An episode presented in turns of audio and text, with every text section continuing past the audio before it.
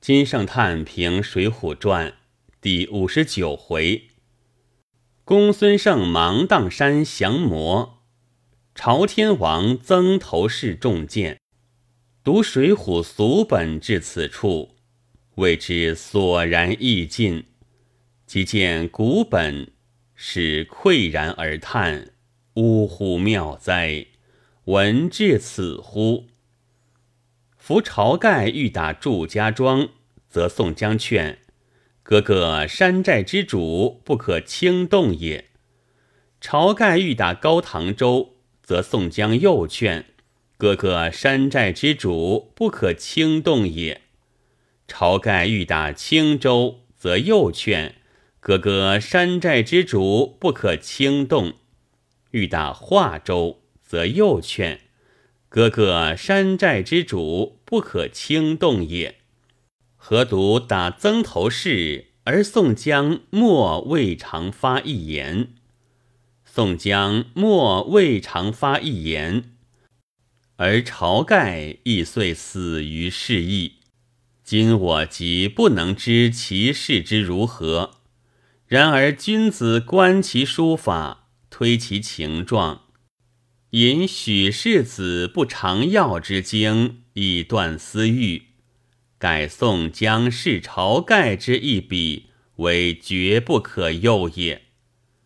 此非为史文恭之见，乃真出于宋江之手也；亦非为宋江明知曾头市之五虎能死晁盖，而坐不救援也。夫今日之晁盖之死，即诚非宋江所料。然而宋江之以晁盖之死为例，则固非一日之心矣。吾于何知之？于晁盖之每欲下山，宋江必劝知之。夫宋江之必不许晁盖下山者，不欲令晁盖能有山寨也；有不欲令众人尚有晁盖也。夫不欲令晁盖能有山寨，则是山寨常得一旦而无晁盖，是宋江之所大快也。有不欲令众人尚有晁盖，则夫晁盖虽未死于史文恭之剑，而已死于听上听下众人之心，非一日也。如是，而晁盖今日之死于史文恭，是特晁盖之余矣。若夫晁盖之死，故以甚久甚久也。如是而晁盖至而若惊，晁盖死而若惊，其为史文恭之与曾氏五虎有之。若服宋江之心。故晁盖去而怡然，晁盖死而怡然也。故与打祝家则劝，打高唐则劝，打青州则劝，打华州则劝，则可知其打曾头市之必劝也。然而作者于前之劝，则如不生疏。于后之劝，则直削之者，书之以助其恶，削之以定其罪也。呜呼！以拜官而机遇尚与杨秋分席，俱不齐绝。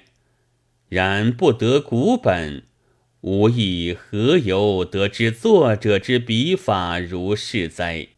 通篇皆用深文曲笔。以申明宋江之事，晁盖如风吹其折，无用独见一也；戴宗思叹逆其回报二也；武将死救于各自顾三也；主君星云，众人不还四也；守定啼哭，不伤辽志五也。晁盖一事，先云莫怪六也；昼设大位，不令祥明七也；居迁丧志，不及报仇八也；大愿未休，逢僧闲话九也；至死天王，即生麒麟十也。第二回写少华山，第四回写桃花山，第十六回写二龙山，第三十一回写白虎山。至上篇而一起晚节，真可谓奇绝之笔。然而无嫌其同，何谓同？同于前若不齐，后若其节也。即读此篇，而忽然添出混世魔王一段，曾未尝有。突如其来得此一虚，四时皆活。夫而后之文章，真有相救之法也。